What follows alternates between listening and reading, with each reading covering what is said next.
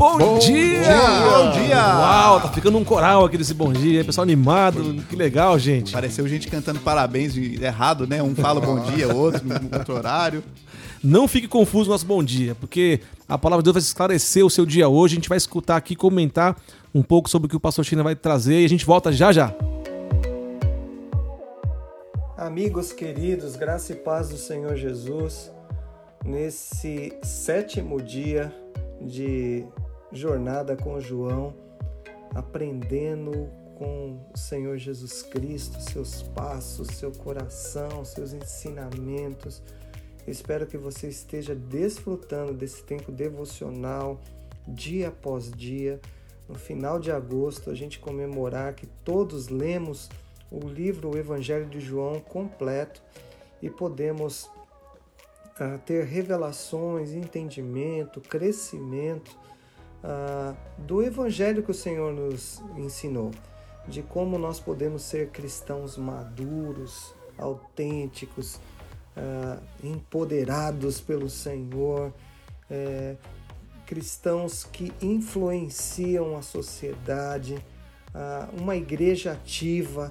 Passamos a ser uma igreja não pela instituição, mas nós, cada um de nós, somos essa igreja, somos esse templo, somos este lugar de adoração, esse lugar da manifestação do Senhor Espírito Santo em nós e através de nós. Capítulo 6 de João, texto lindo da multiplicação dos pães e um capítulo no qual Jesus se revela e João nos apresenta Jesus como o pão da vida. O pão da vida. Jesus faz uma declaração aqui uh, eu sou o pão da vida, no verso 35. Aquele que vem a mim nunca terá fome. Eu sou o pão da vida. Lá no 51 ele declara novamente: Eu sou o pão vivo que desceu do céu. Se alguém comer deste pão, viverá para sempre. Este pão é a minha carne, que eu darei ah, pela vida do mundo. Jesus está se apresentando como pão, como aquele, como o que significa o pão para a gente, né? O pão é o alimento, né? Sempre, até na oração do Pai Nosso, né? Tá, está declarado lá o pão nosso de cada dia. O pão significa o sustento para o nosso corpo. Aquilo que nos dá força é, é o próprio alimento. E Jesus está se apresentando como esse pão, esse pão que alimenta a nossa existência, que nos dá um significado de vida, que nos dá é, nutrientes, que nos fortalece para a gente vencer, para a gente viver como filhos de Deus na terra. A gente precisa se alimentar desse pão. Por isso é tão importante a vida devocional. Você vai ouvir isso durante todo esse mês, eu quero reforçar isso. Quando nós estamos sentados na presença do Senhor, ah, em oração, escutando um louvor, nesse momento de devoção, no nosso lugar secreto, uh, ouvindo e lendo a palavra, nós estamos o quê? Nos alimentando do pão do próprio Senhor Jesus. Jesus é a palavra. E ele se apresenta como pão após ter feito a multiplicação dos pães. Uh, primeiro a prática, né? o milagre, aquilo que é, foi visível para todos e depois ele traz o significado mais profundo, né? maior do que o milagre, mais do que o milagre, mais do que uma bênção, é a própria presença do Senhor Jesus nas nossas vidas, né? nos alimentando.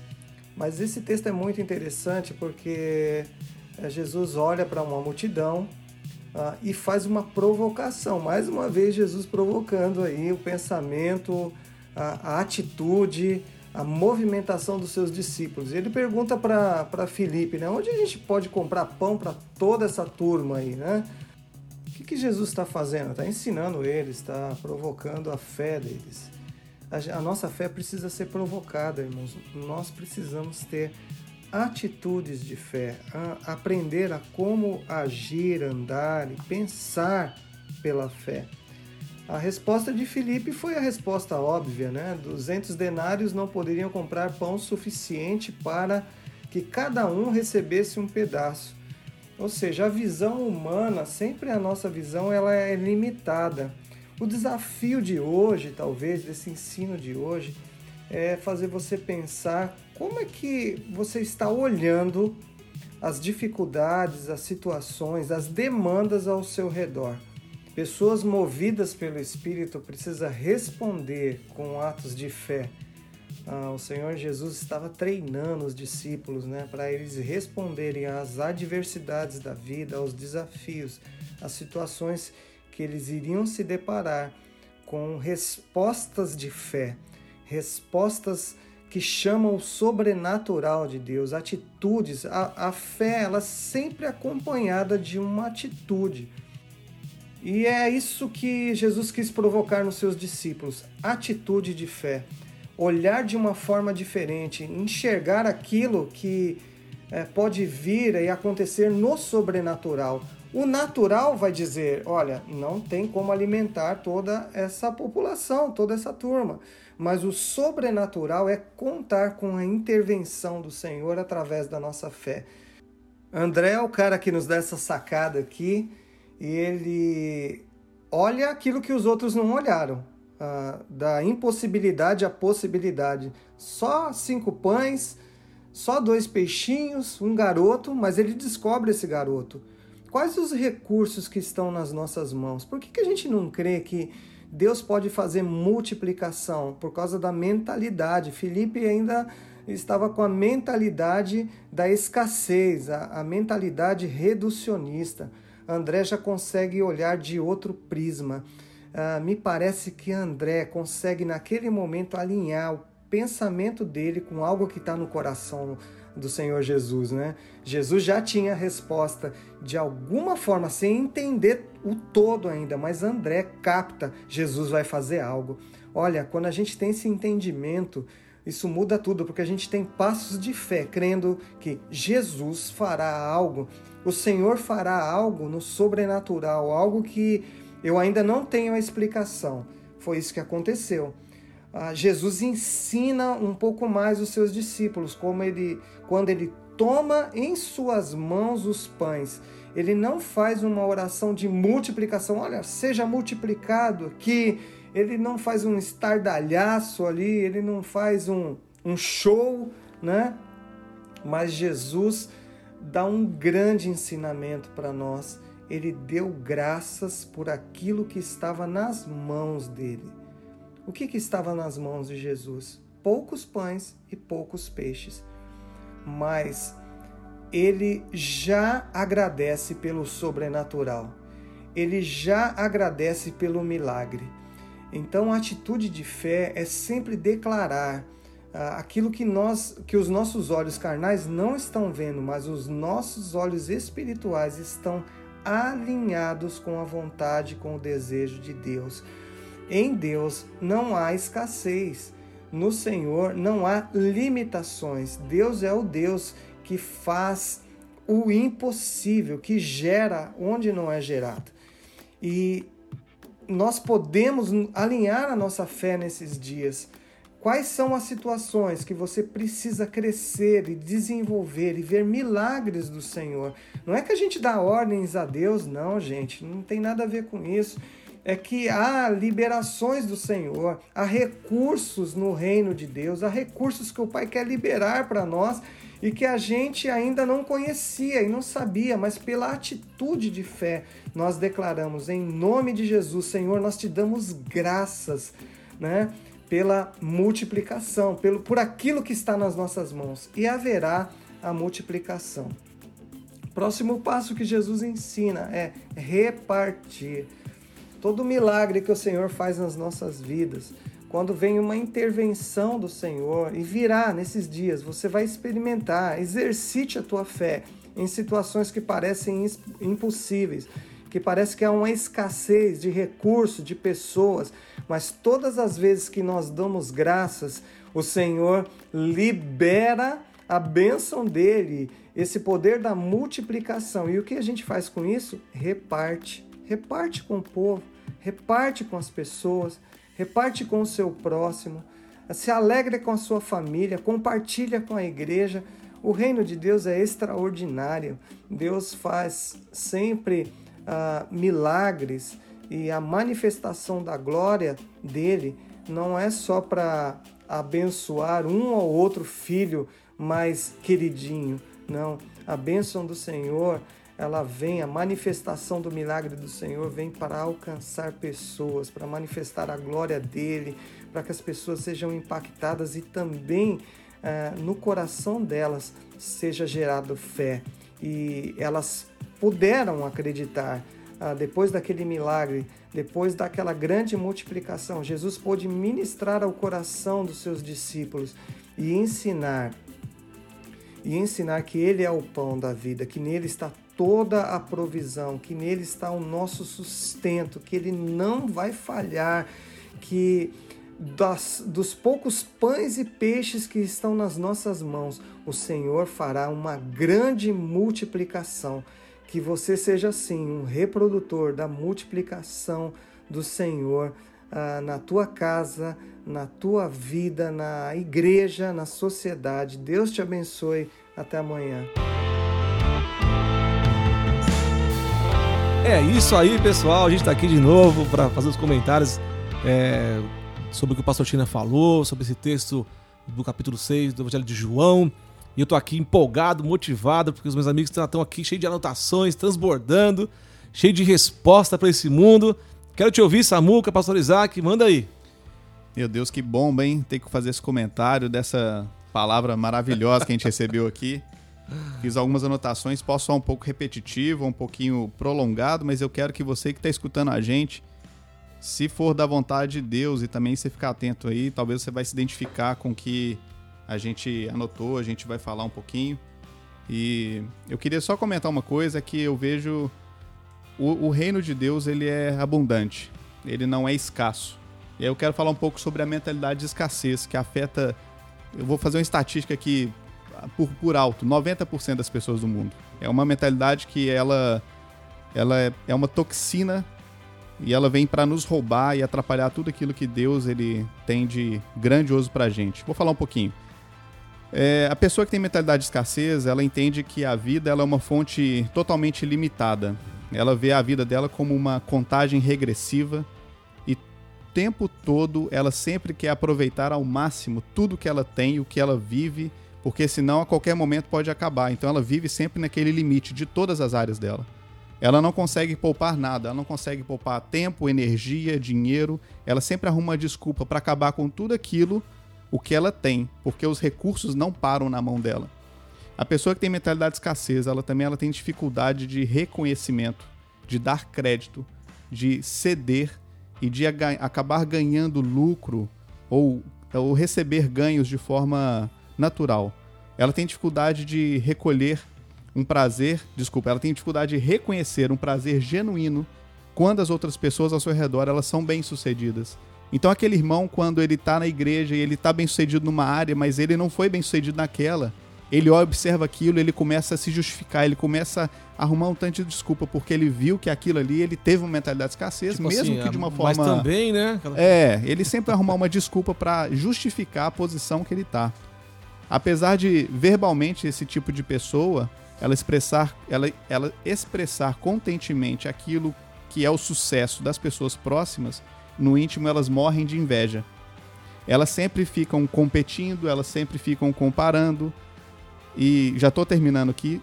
Por conta desse vazio interior, essas pessoas elas perdem suas energias e jogam coisas nas coisas a sua energia. Ou seja, tudo que é o vazio que está dentro dela, ela está achando que vai preencher esse vazio com coisas. E aí acaba um efeito rebote.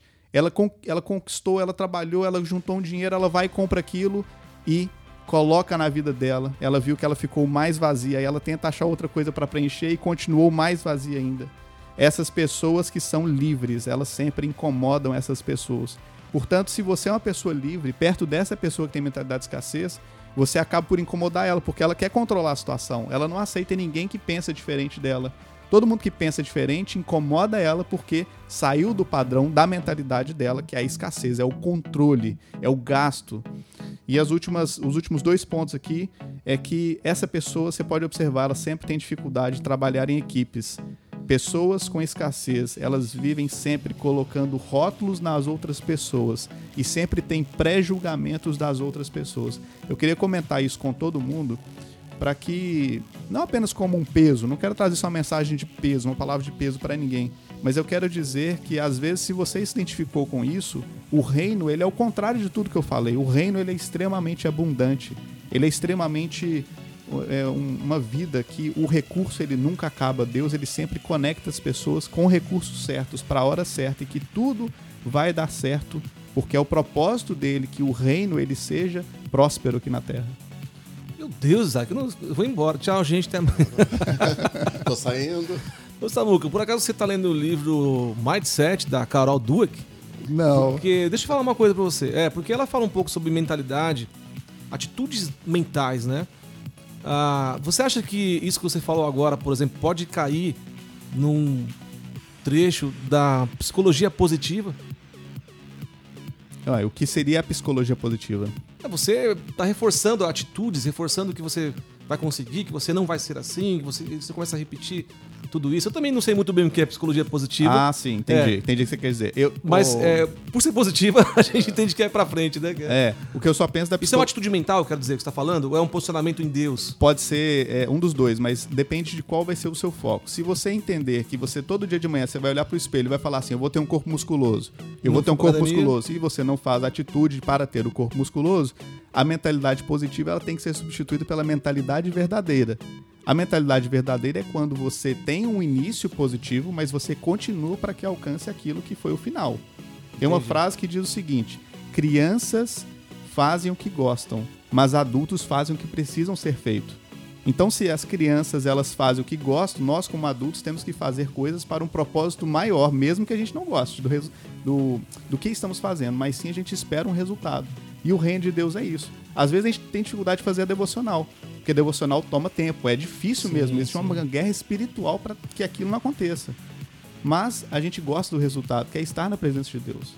Muito legal. É, você falando, eu vejo que não existe atalho para o reino. Né? O reino tem que ser vivido, né? tem que ser compreendido, entendido, tem que ser. Existe uma renúncia para isso também, né? Para você acessar todo esse conteúdo. É, eu fiz a pergunta aqui pro Samuca e brinquei com, a, com o livro porque a gente procura separar um pouco isso, a gente entende. E é muito legal essa junção que a gente faz, o que, que as pessoas estão falando, escrevendo em livros, e o que, que a Bíblia está falando, né? É óbvio que para a gente a Bíblia é a nossa maior fonte, né, Isaac, de consulta, de informação ah, sobre o, o, futuro, o passado e o presente. Então, a mentalidade que o Samuel bem colocou aqui para a gente é muito cabível nesse texto, porque a gente é mesmo, Felipe, com essa com preocupação né? Puxa, o pastor falou aqui, né? Ele, ele foi o cara que, que falou: Ó, eu tô preocupado, eu, se a gente juntar uma grana aqui, não dá pra bater todo, tudo que tá aqui, né? Só que, olha que interessante. Então, a gente, então, nesse extrato, né, de, de pessoas, a gente, se não me engano, tinha Felipe que fez essas contas de escassez, e tem André que também viu o recurso. E o que, que eu tenho aprendido em Deus? Olha que louco, e olha esse código pra você fazer o download aí. Você não precisa ter os recursos, você precisa saber onde estão os recursos. Quem vive o reino ele não está preocupado se o recurso é dele ou da pessoa que ele buscar e pedir o recurso. Então, assim, a nossa proposta, com a mentalidade de abundância que você falou, Samuca, é que as pessoas comecem a encontrar e viver com pessoas que sabem como funciona o reino.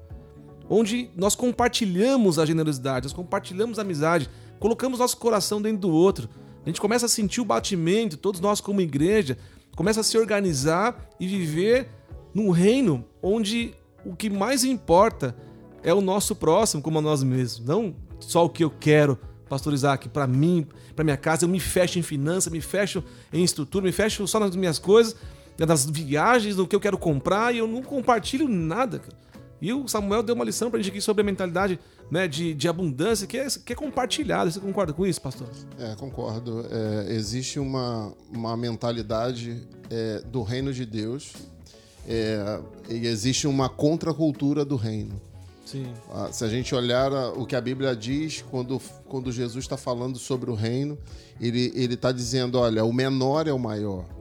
Aquele que está, que está chorando é o que está alegre. Então há uma cultura do reino de Deus.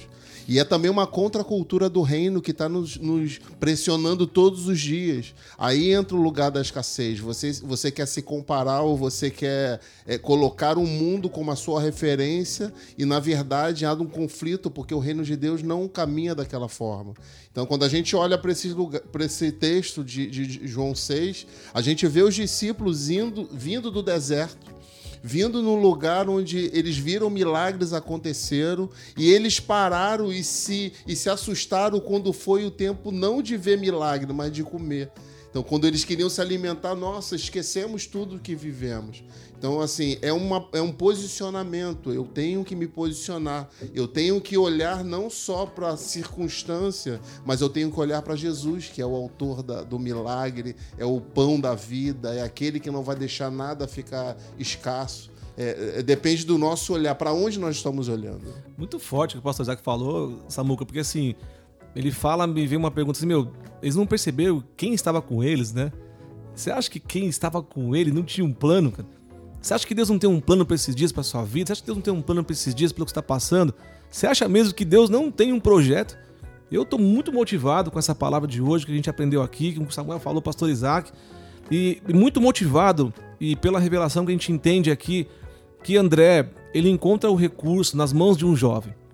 Isso é uma grande lição para nós. O recurso está nas mãos da próxima geração. Quando você começa a trabalhar para você só, uh, não faz sentido, mas quando você começa a trabalhar para o próximo, para a próxima geração, começam a vir respostas que vão dar solução para a escassez. O jovem que se levanta aqui, ele tinha o recurso, ele tinha a prosperidade com ele. Ele saiu de casa com uma mochilinha com um pãozinho e peixinho e falou: Mãe, eu vou adorar o Senhor. Eu não sei o que vai acontecer, mas eu estou pronto aqui. A gente tem que estar tá pronto, né?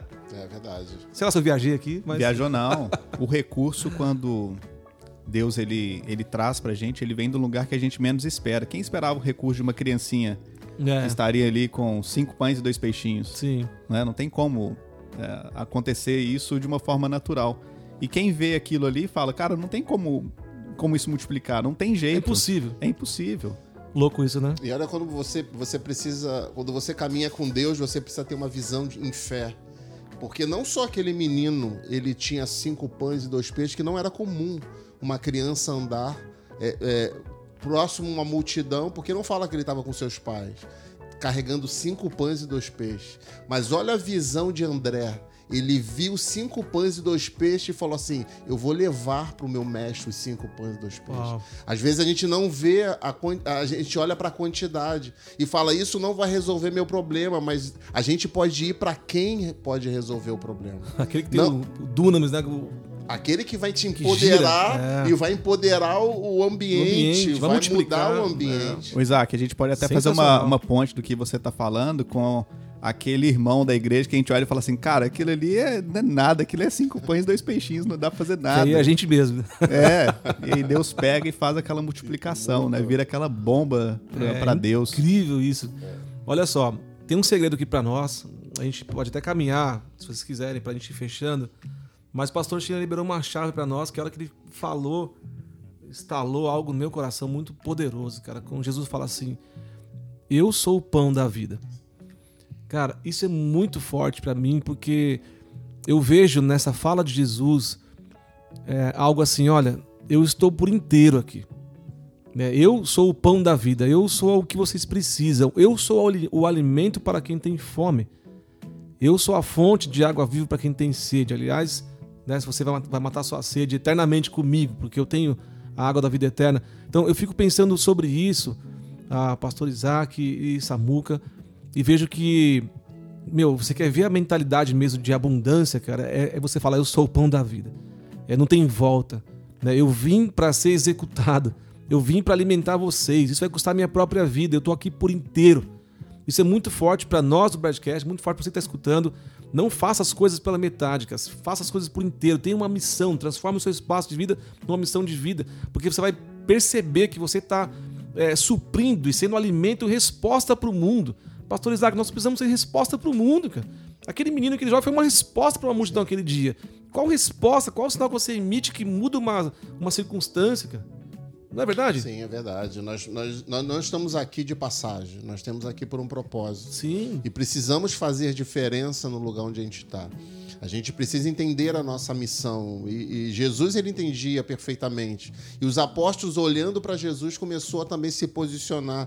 E quando Jesus fala sobre eu sou o pão da vida, ele está nos, nos, apontando um caminho. Sim. Olha, pela fé vocês vão comer um pão que vocês nunca mais terão fome. Pela Uau. fé, vocês vão comer o, a minha carne, o meu sangue, e vocês não, não terão mais fome. Ele estava apontando para o nosso lugar onde nós vamos, aonde nós vamos morar com Ele. Sim. Ele estava apontando para uma eternidade. E por isso que o nosso posicionamento hoje muda uma eternidade. Para onde eu estou caminhando, para onde eu estou olhando. E, e, e nós temos agora um, um olhar para Ele, que Sim. é o nosso pão. Amém. Quero comentar aqui, Padovan e Isaac, que às vezes as pessoas, ou você que está ouvindo a gente, elas foram criadas num ambiente de escassez, uma mentalidade de escassez, mas é, existe tempo e ainda é tempo de ter essa mudança para a mentalidade de abundância.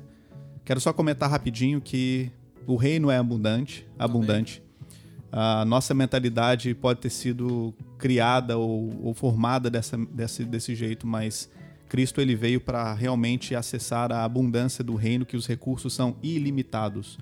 O dinheiro não existia no princípio e ele também não nos acompanha na morte. Então, como o dinheiro não estava lá, não se apega às coisas dessa vida. Porque quando a gente se apega demais às coisas daqui, a gente se torna muito pequeno para aquilo que é grande de Deus. Que todo todo sacrifício na cruz por nós, ele parece que ele se torna em vão. É quando a gente tem uma mentalidade pequena. Então a mentalidade de abundância é a gente está disposto a entregar tudo para obedecer o que Deus fez, o que Ele quer fazer e para onde Ele quer nos levar. Legal, é isso aí. Fechando então aqui, muito bom. A gente quer agradecer a sua audiência aí, você ter escutado a gente. É, mais uma vez, comenta, fala nos grupos, posta aí no, no, no Instagram, no Stories, marca a gente, porque é importante que essa mensagem alcance o máximo de pessoas. É isso aí, pessoal. Então, a gente se vê amanhã. Valeu. Valeu.